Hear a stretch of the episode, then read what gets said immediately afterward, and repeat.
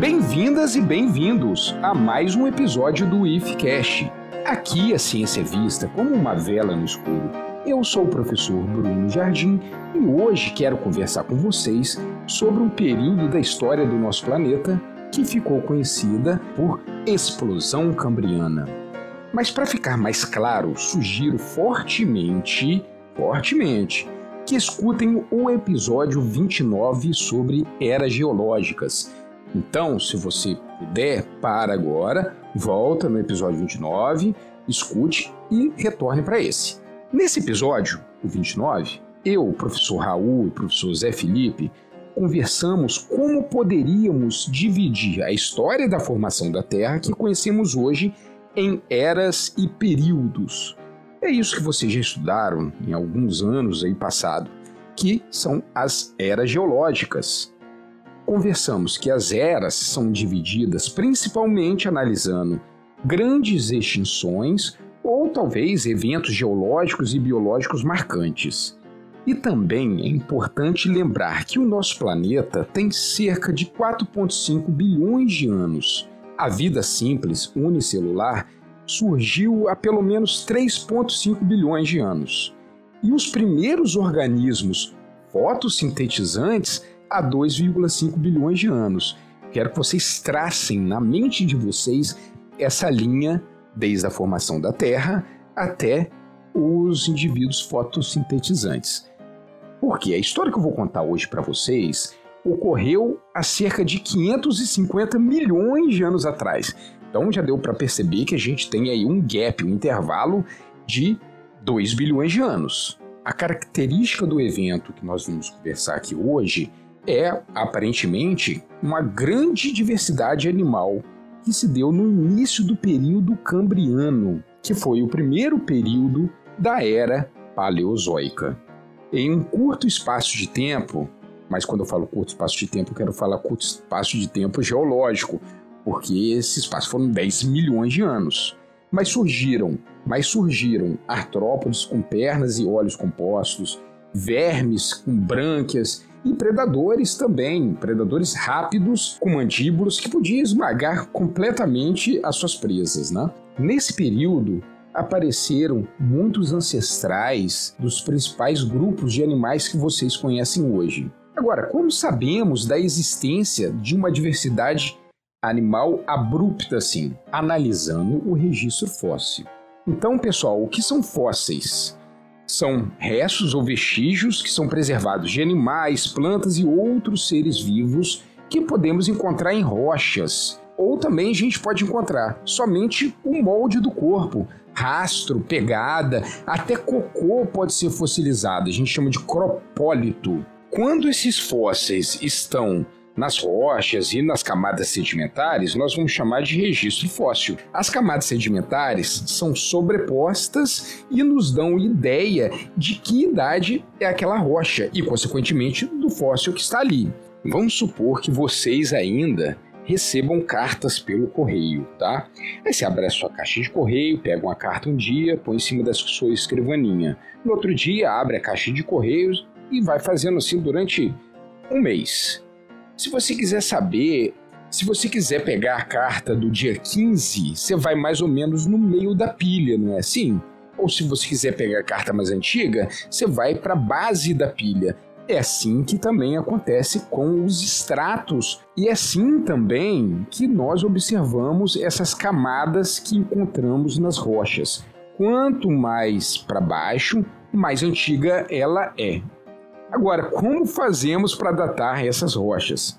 É através de datação radiométrica, mas aí temos que ter um episódio somente para discutir essa questão que vai sair, pode ter certeza que vai sair.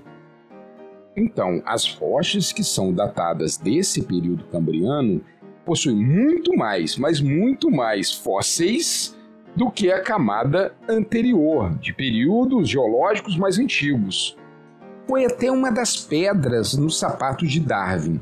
Tanto que na sexta edição da Origem das Espécies, Darwin escreveu o seguinte: a pergunta de por que não encontramos ricos depósitos fossilíferos pertencentes a esses supostos primeiros períodos anteriores ao sistema cambriano, não posso dar uma resposta satisfatória.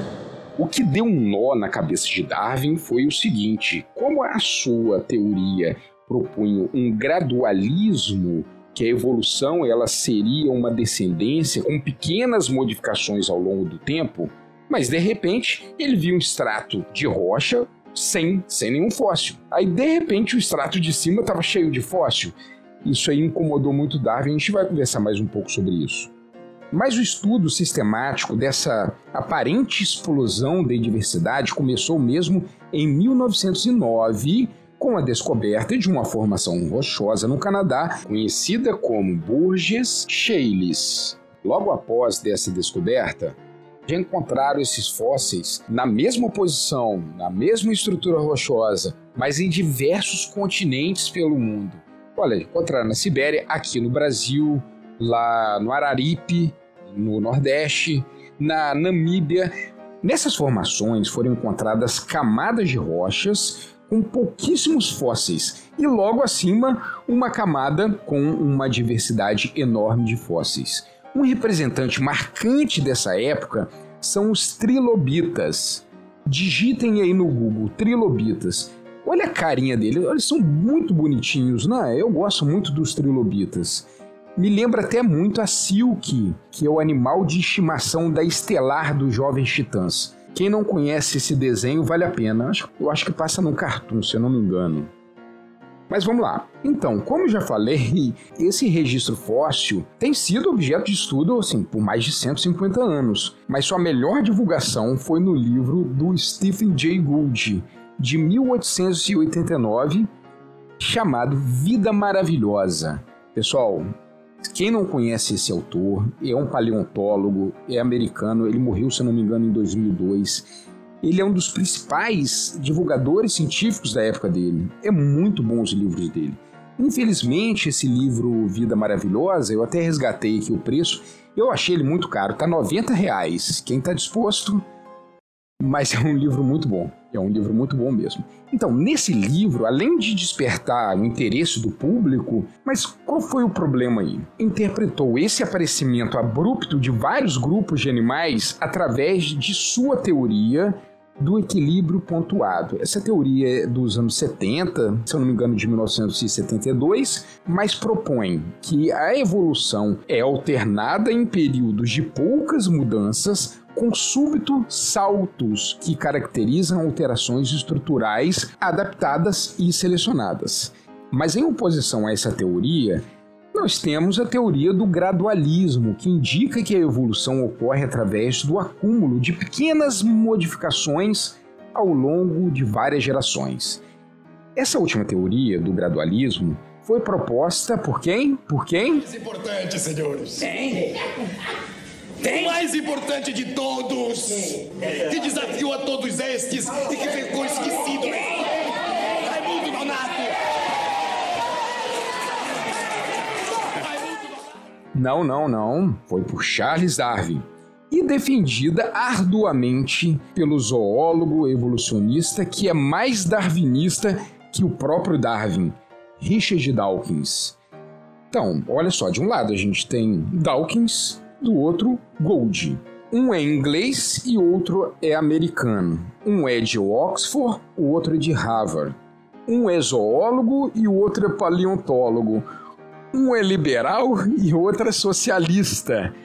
Mas olhe só, pessoal, Gould e Dawkins discordam de como a evolução ocorre e não da sua existência. Lembro a todos os navegantes: a evolução é um fato, tá? E ponto, é um fato. I think the easiest way is to use the ordinary language word fact. In the ordinary language sense of the word fact, evolution is a fact. É, após esse parênteses, vamos voltar à questão inicial e analisar o porquê ou os porquês dessa quantidade súbita de fósseis nesse extrato fossilífero em particular. Pessoal, simplesmente pela facilidade do processo de fossilização desses indivíduos. Pensem bem, se estamos analisando uma formação rochosa com fósseis e só encontramos peixes fossilizados, isso não significa que naquele ambiente teríamos somente peixes no passado. Seria até mais honesto dizer que aqueles peixes possuíam características que facilitavam essa fossilização. Pois então, desde 2010, vários paleontólogos estão descobrindo fósseis em estratos anteriores ao Cambriano, mais precisamente em um período conhecido como Ediacarano, que é o último período da era proteozoica. Então, agora estamos começando a ver o que? As raízes da explosão cambriana. E assim descobrimos que o pavio da explosão cambriana é muito mais longo do que a gente imaginava. Entre as descobertas estão as mais antigas criaturas conhecidas que possuem esqueletos externos e internos mineralizados, que foi uma inovação evolutiva fundamental que nós encontramos até hoje, né, pessoal? Nós temos esqueleto mineralizado. Então, eu acho que agora nós podemos analisar um pouco essas pressões ecológicas e ambientais que impulsionaram a explosão cambriana, que, como já disse, já estava acontecendo antes do cambriano mesmo. Descobrir como esses fatores moldaram a evolução desses animais do Ediacarano é essencial para entender a explosão da diversidade que seguiu até o período cambriano. Pensem bem, a presença de esqueletos em tantos grupos animais que não são aparentados ao redor do mundo é a testemunha da atuação de uma grande força evolutiva que impulsionou em escala global. A gente não sabe ao certo que força é essa, mas a gente pode ter uma ideia, não é? Formar um esqueleto, pessoal, consome energia. Então, para que um animal venha a empreender tal esforço, o benefício precisa compensar esse custo, concordam? Há várias razões para produzir um esqueleto, mas de longe a mais comum é a necessidade de proteção contra predadores. É, a gente não tem evidências fósseis de predadores desse período de tempo, mas faz muito sentido supor né, que o aparecimento do esqueleto poderiam refletir né, a primeira ocorrência amplamente difundida de animais que predavam, que comiam um ao outro. Ah, e também, dados geoquímicos indicam que neste período, o Ediacarano, o nível de oxigênio teve um pequeno aumento. Eu acabei de falar que para mineralizar e formar um esqueleto, precisamos de energia, não foi isso? Lembre-se que a melhor maneira para gerar essa energia demandada é através de um metabolismo aeróbico. Tem que constar isso no episódio que eu vou falar aqui agora, hein? Esse aumento de oxigênio ele foi muito oscilante nos próximos milhões de anos, o que pode ter dado até oportunidade para a inovação evolutiva em vários animais. Outra hipótese, também amparada pelos dados geoquímicos, é uma elevação do cálcio dissolvido no oceano. Cálcio, pessoal, é um dos principais componentes da hidroxiapatita, que é encontrada onde? Nos ossos. Mais uma hipótese, vamos lá. O surgimento de olhos ou alguma coisa parecida que dava ao predador uma vantagem evolutiva, mas também selecionava as presas com olhos quem tinha olhos ou alguma coisa parecida que conseguia distinguir o seu ambiente, ele tinha mais vantagem do que quem não tinha. E também essa presa que possuía os sensores, que nós vamos chamar de olhos aqui, também tinha essa vantagem de fugir do seu predador. É, pessoal, qualquer hipótese que eu levantei aqui para esse acúmulo de fósseis, que foi através da biomineralização, parece ser válida, tá? Todas em conjunto. É isso aí, pessoal. Bem-vindas e bem-vindos à ciência. Né? O nosso conhecimento sobre as causas, condições, características da explosão do Cambriano é ainda muito limitado e que é bem comum à ciência, porque novas evidências podem surgir e alterar tudo o que se pensava anteriormente. É isso aí, pessoal. Eu vou terminar esse episódio com uma frase que um grande amigo fala com frequência. Franz Borges ele sempre diz o seguinte, que a ciência ela possui verdades transitórias. Um grande abraço, fui!